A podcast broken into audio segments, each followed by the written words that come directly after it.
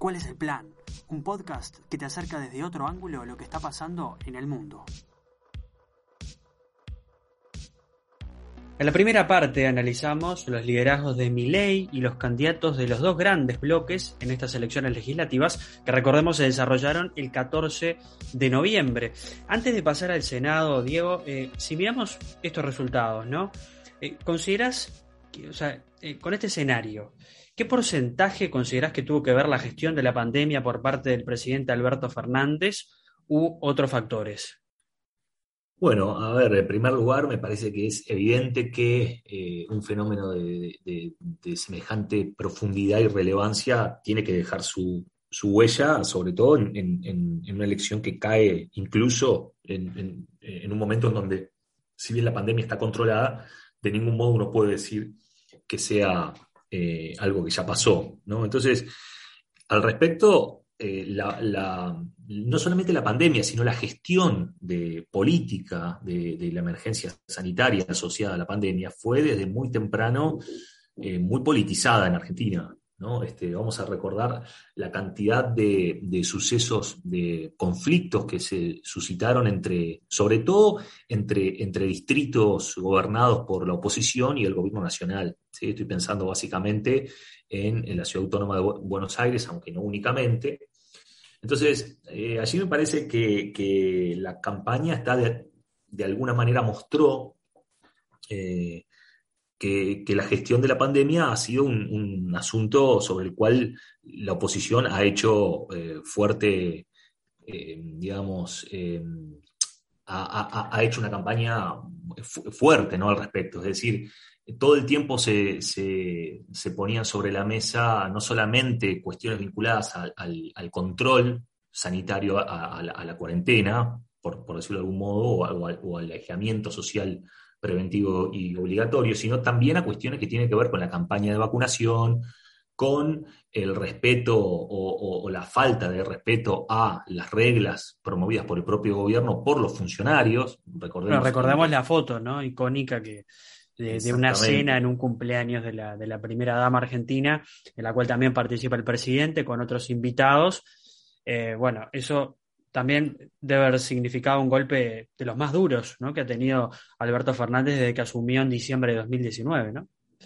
Exactamente, me estaba refiriendo precisamente a, ese evento y a otros eventos asociados. Entonces, a mí me parece que allí la opinión pública ha mostrado un nivel de sensibilidad que seguramente no, no, no, no ha hecho bien al, al, desempeño del oficialismo. ¿sí? Ahora, también hay una cuestión vinculada indirectamente con la pandemia, ¿sí? porque una cuestión, hay algo que es, como decíamos recién, la gestión de la emergencia sanitaria, pero luego están los, los resultados asociados a la, pandemia, pero de carácter económico. ¿no?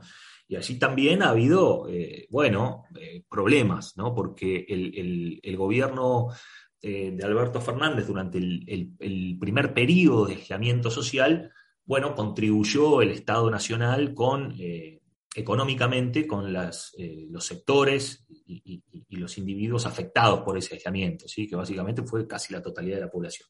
Luego vino un, periodo de, de, cierta apertura muy tímida en donde el Estado Nacional de alguna manera se retiró o, discontinuó esos planes de apoyo tan, tan, tan este, extensos. Y entonces allí empezó a, a, ser muy importante eh, las estrategias de, supervivencia de, los, de, las personas afectadas económicamente por la caída de la actividad.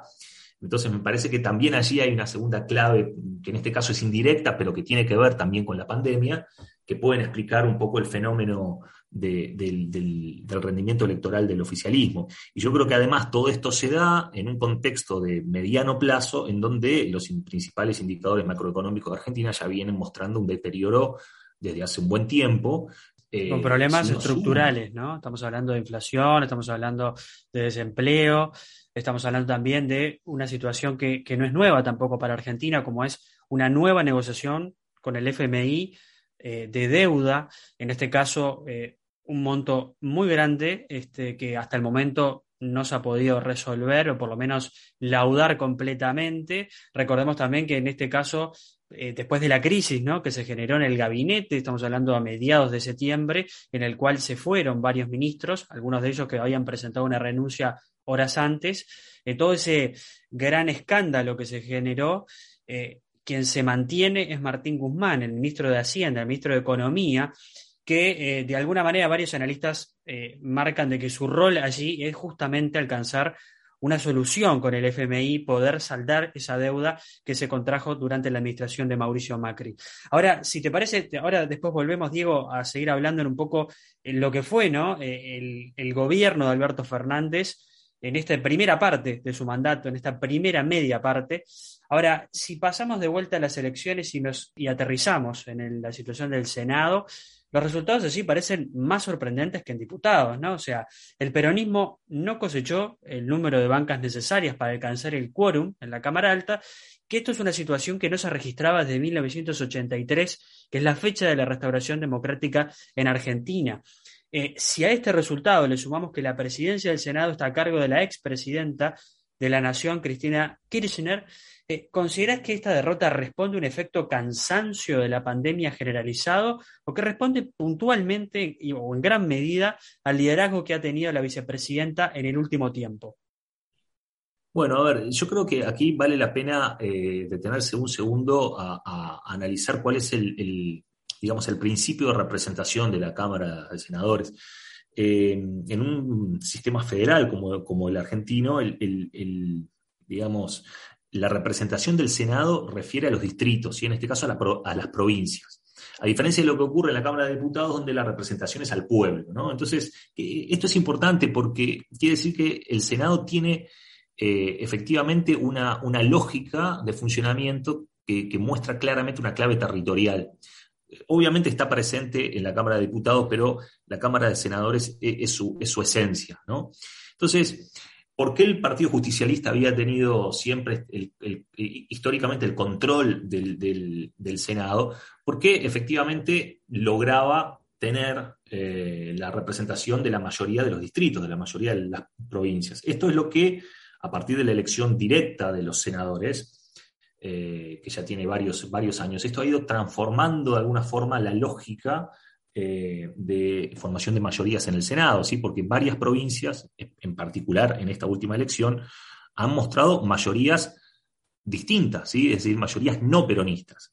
El caso, por ejemplo, de Santa Fe es clarísimo, ¿no? Es una, es una provincia que está gobernada eh, por, por, un, por un gobernador peronista, pero que en la elección para senadores nacionales no logró revalidar esa mayoría y por lo tanto los dos senadores por la primera minoría fueron para Juntos por el Cambio. Y lo mismo uno, ese mismo análisis uno lo podría ir replicando eh, en Córdoba, en Chubut, este, en Mendoza, en distintas ciudades, eh, provincias donde se eligieron senadores. ¿Qué quiere decir esto entonces? Que el, rol de, la vicepresidenta Cristina Fernández, que hasta ahora, durante estos dos primeros años de gestión de este actual gobierno, había sido un rol eh, de, si se quiere, de, de liderazgo dentro del Senado, eh, donde su sola figura lograba coordinar los principales proyectos del gobierno nacional en el Senado, va a tener que ser un rol mucho más mediador y, por, por, obvias razones, quizás conociendo la trayectoria política y, y el carácter de la vicepresidenta, no parece ser un liderazgo muy propicio para la negociación dentro de la Cámara Alta. Negociación que necesariamente va a tener que surgir, puesto que, como tú bien decías recién, eh, el gobierno perdió el control del Senado. Perder el control del Senado, además, es muy importante porque esa es la Cámara en donde se toman decisiones importantes, por ejemplo, en materia judicial, ¿sí? de designación de jueces federales y de, y de, otros organismos muy relevantes. Entonces, a los efectos de lo que viene, el rol de la vicepresidenta debería ser un rol mucho más eh, de negociación y de mediación política, Resta ver todavía si, dado su trayectoria, dado su historial y, su, e incluso, como decía, su carácter, va a estar en condiciones de eh, llevar adelante un liderazgo de ese, tipo. Ahora, si seguimos avanzando un poco lo que va a ser el gobierno eh, de aquí a 2023, em, ¿para ti comienza un gobierno puramente albertista o será, eh, si no hay helicópteros repentinos, ¿no? Quiero decir, o más cristinista que nunca hasta ese momento? Bueno, es una, es una pregunta muy interesante, pero a su vez es difícil de responder con precisión, porque yo recuerdo cuando, cuando Alberto asumió el gobierno y todos eh, estábamos pensando en cómo iba a ser para, llevar adelante un gobierno con la tutela desde el Senado de, de, quien es, eh, de quien era en ese momento y de alguna forma sigue siendo la verdadera líder política del gobierno. Eh, varios pensábamos que eh, Alberto Fernández de alguna manera se iba a emancipar lo más rápidamente posible de, la tutela de Cristina y que entonces iba a asumir un rol eh, político como el que el presidente en un presidencialismo como el argentino necesita. Sin embargo, eso no ocurrió. ¿sí? Alberto no rompió con Cristina, tampoco se emancipó de su, de su, de su tutela, sino que por el contrario, en general, en las decisiones más importantes, se le, se le dio lugar a las preferencias que eh, en teoría tenía, tenía Cristina. Entonces, lo, hará finalmente ahora Alberto, lo que no hizo hace dos años. Es, difícil de, predecir y es difícil de estimar. Un aspecto nomás, Diego, eh, sumado a lo que tú decís, que en realidad, eh, a ver, recordemos que poco después de las PASO hubo una carta fulminante ¿no? de Cristina Kirchner contra Alberto Fernández respecto al resultado que había sido, que fue un verdadero terremoto, por lo menos de acuerdo a, las primeras líneas del oficialismo, no esperaban ese resultado, de acuerdo a todos los pronósticos y comentarios que fueron haciendo los medios. Si eso se suma a que en estas elecciones no participó del acto Cristina Kirchner, eh, esto nos marca también un alejamiento desde la parte más desde el liderazgo más político, el verdadero liderazgo político, un poco en la línea con lo que tú decías, del presidente? O sea, ¿no, ¿no, existe un riesgo también de que quede en soledad a la interna con este panorama que estábamos viendo? Bueno, precisamente, yo creo que como ese es el riesgo de una ruptura eh, franca y explícita con, el kirchnerismo, me parece que por eso es que precisamente el presidente ha cuidado de que eso no se, no se produzca. Em, el, acto que, se hizo esta semana em, en frente de, la Casa Rosada muestra algún intento de Alberto por marcar algún perfil propio dentro del gobierno. Vamos a recordar que Alberto no encabeza ningún sector del peronismo. ¿sí? Es decir, el, el, armado del Frente de Todos tiene tres líderes, básicamente, que son Cristina, Alberto y Sergio Massa, pero de los tres, el único que no, que no tiene, digamos, peso electoral propio es precisamente Alberto. ¿sí? Sergio Massa trajo de alguna manera el, frente que, lideraba dentro del peronismo nuevamente. Cristina, ni hablar, eh, es, la que, es la que tiene el mayor peso electoral dentro de ese, de ese, frente, pero Alberto de alguna manera fue ungido eh, como, como, como candidato presidencial sin tener detrás un respaldo electoral propio. Entonces, esa debilidad en momentos como estos se nota y yo creo que el, acto precisamente al que refería recién, que se dio esta semana, busca o buscó eh, a través de los sindicatos, ¿sí? a través de la reunificación del comando de la, de la CGT argentina, eh, a través del apoyo de ciertos movimientos sociales, ¿sí? como el movimiento Evita y algunos otros, empezar a construir un espacio político propio, lo cual también le demandaría a Alberto aceitar de buena forma su vínculo con los gobernadores, que es un, es un apoyo muy importante que en su momento Alberto buscó, pero nunca logró del todo, ¿sí? porque los gobernadores en general tienen una postura bastante pragmática en términos de a quién brindarle su apoyo.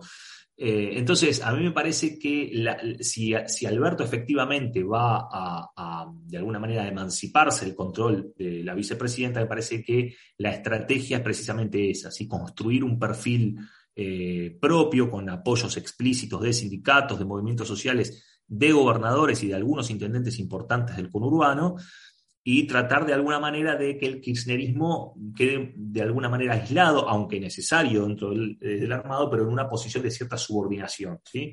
Ahora, si eso se va a dar o no, me parece que es muy prematuro de decir y que la historia política nos enseña que las predicciones suelen, suelen terminar mal. Más en Argentina, ¿no? Si pensamos en la, historia reciente, muchos candidatos no se esperaban. Y uno de ellos, si seguimos en esa línea, es Mauricio Macri, ¿no? Que tuvo un ascenso desde la política, eh, desde la ciudad autónoma de Buenos Aires, ascendente, ¿no? Hasta convertirse en presidente de la nación. luego decidió no seguir en el Parlamento, una vez que se retiró de la presidencia, ocupó otro tipo de, puestos más bien de organismos internacionales. ¿Tú consideras que con estos resultados eh, Macri está acelerando la campaña para volver en 2023? Esto pensando con la estrategia eh, asertiva que tuvo Horacio Rodríguez Larreta, su socio, que es el, que, el, actual gobernador.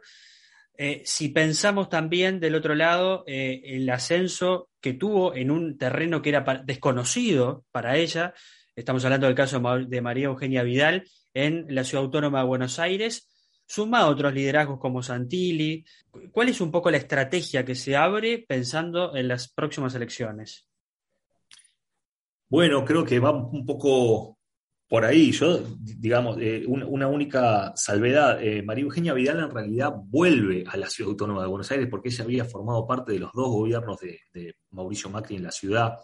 Y eso, eso marca que ella podría perfectamente, claro, depende un poco de la ambición que tenga cada líder eh, una, forma de resolver el rompecabezas dentro del, PRO y dentro de Cambiemos al menos, o de Juntos por el Cambio, es pensar en una posible candidatura presidencial de Horacio Rodríguez Larreta, que María Eugenia Vidal vaya eh, a competir por el cargo de la jefatura de gobierno de la Ciudad Autónoma de Buenos Aires y que Diego Santilli permanezca en, provincia de Buenos Aires buscando la gobernación. Esa podría ser una posible estrategia del PRO. Lo que pasa es que eso tiene que convivir con varias cosas. Tiene que convivir, por ejemplo, con la ambición política de Mauricio Macri de volver a candidatearse a la, presidencia. A mí no me quedan dudas de que, de que Macri quiere volver a ser presidente. Hay que ver ha sido el tono, ¿no? Este, incluso ha escrito un libro eh, donde básicamente se dedica a hacer autocrítica y empieza a modificar su discurso. Eh, y de hecho, eh, uno de los rasgos también que se ve que toda la cúpula que lo acompañó en ese gobierno no solo no lo acompaña más, sino que él no lo nombra tampoco en su discurso, como que siguiera perteneciendo a su construcción política, ¿no? Exacto, sí, de hecho, a, ver, hay algo que, es bastante evidente y es que quienes han tomado el control del, partido, del, del, PRO y eh, también del armado de Juntos por el Cambio, de alguna manera han desplazado explícitamente, deliberadamente a Macri de la escena principal, ¿no? Esto me parece que es clarísimo, lo cual no Recordemos que el otro día no, no habló en el acto central donde participaron todas las figuras de Cambiemos, ¿no? Eh, sino que quedó relegado atrás, aplaudiendo. Eh, sí, se le dio un tratamiento mediático en cuanto, bueno, como que llega el líder de ese partido, pero no en, lo que viene a ser en el terreno, ¿no? En la situación más donde se juegan los pingos, diríamos, por esta parte del mundo. Eh, eh, sí, es, así tal cual. Yo, de hecho, eh, tengo muchas dudas de que Macri sea el líder de la oposición. De hecho, creo que no lo es. Eh, no lo es en parte quizá por decisión propia, pero en parte claramente porque es un espacio que está en disputa. ¿sí? Eh, nombramos a Horacio Rodríguez Larreta, nombramos a María Eugenia Vidal, nombramos a Diego Santilli, pero también habría que incluir aquí a figuras de, alcance nacional como Patricia Burrich, que es la presidenta del PRO y que ha mostrado varias veces vocación de encabezar eh, una posible fórmula para la presidencia en el 2023. y además, yo diría eh, hay que ver qué pasa con el otro socio, el que hablamos hace un ratito, la Unión Cívica Radical. Hay algunos radicales que empiezan a ver eh, que eh, también les podría dar, les podría alcanzar la nafta para competir en una, en, una, paso presidencial dentro de Juntos por el Cambio. Allí hay dirigentes como el gobernador de Jujuy, Gerardo Morales, como el propio Facundo Manes, que ha hecho una buena elección, aunque quizás todavía le falte conocimiento a nivel nacional, pero en estos dos años podría encarar esa tarea. Eh, está eh, Lustó, que también ha, ido, ha, ido, armando su propio espacio dentro de la, de, la, UCR. Es decir, el panorama para la oposición de cara al 23 me parece que todavía es muy complejo. Eh, hay, hay, muchos niños para ese trompo, como suele decirse, y no descarto que Macri vaya a hacer una, un, intento, pero todavía no está para nada claro que ese intento en este contexto pueda llegar a resultar exitoso. Para terminar, si miramos, si hacemos esta lectura, pero en el oficialismo, varios analistas, por ejemplo, destacan el rol de Sergio Massa, ¿no? Sobre todo en esta última crisis política que ha sucedido a mediados de septiembre tras las PASO, el rol que ha jugado de articulación. Eh, varios lo colocan como un candidato natural, ¿no? Primero porque Máximo Kirchner, si bien tiene eh, un ascenso eh, en la política, pero más bien un rol de articulador, el apellido muchos dicen de que no le, no le permitiría poder llegar a la presidencia por la carrera que hizo su padre y su madre. Eh, y después, en el caso de Axel Kisilov, se lo ubica en un lugar más radical, no radical del partido, sino con ideas más fuertes, con lo cual se ubica como en un espacio que fue también el que lo llevó a la victoria Alberto Fernández, ¿no? De consenso, de centro, al menos en el discurso político, que lo podría dejar casi que en bandeja para poder llegar a la Rosada en 2023. ¿Coincidís con esa lectura o crees que puede haber una gran sorpresa en ese sentido? No, eh, tiendo a coincidir con esa lectura, porque de hecho, eh, a ver, eh, de alguna manera lo que, lo que está evidenciando, entre otras cosas, esta situación pensando en el, en el 23 para el oficialismo, es cuáles son, digamos, los límites del armado eh, que llevó a Alberto al poder. Es decir, lo natural en un sistema presidencialista con reelección inmediata como en Argentina es que el presidente busque su reelección. Eso, eso, eso es lo normal, es lo, el funcionamiento natural del sistema lleva, tiende hacia, hacia eso. Ahora, para eso tiene que confluir algunos factores mínimos. Por ejemplo, que el presidente en ejercicio sea a su vez el líder del movimiento que lo llevó al poder. y, eso es lo que no ocurre en este caso. ¿sí? Eh, digamos, cuando la reelección se incorporó a la Constitución argentina en la reforma del 95, producto del Pacto de Olivos, era claro que Menem iba a ser eh, candidato a la reelección. Porque Menem era el líder del Partido Justicialista, claramente. lo, lo mismo ocurrió eh, en, el, caso de eh, Cristina Kirchner. Vamos a recordar que Néstor no fue inmediatamente a la reelección, pero fue su esposa. Y luego, eh, cuando Cristina tuvo que ir por la reelección, obviamente Néstor Kirchner ya había fallecido. Entonces, lo, natural, y, volvió a darse en el caso de Macri, ¿sí? Macri en el ejercicio de la presidencia, claramente era el líder de Cambiemos en ese momento y por lo tanto fue por la reelección. Entonces, el hecho de que el presidente eh, Alberto Fernández no parezca en condiciones de ir por la reelección muestra de alguna manera eh, una disfuncionalidad del armado que lo llevó al gobierno a las pautas de un régimen presidencialista como el argentino. Entonces allí es donde eh, ese es el, movimiento antinatural que de alguna manera nos lleva a pensar, bueno, ¿cuál podría ser un, sucesor? candidato, pensar, claro, y sobre todo bien, candidato razonable qué estrategia, qué estructura tendría también dentro de, del peronismo o más bien del justicialismo.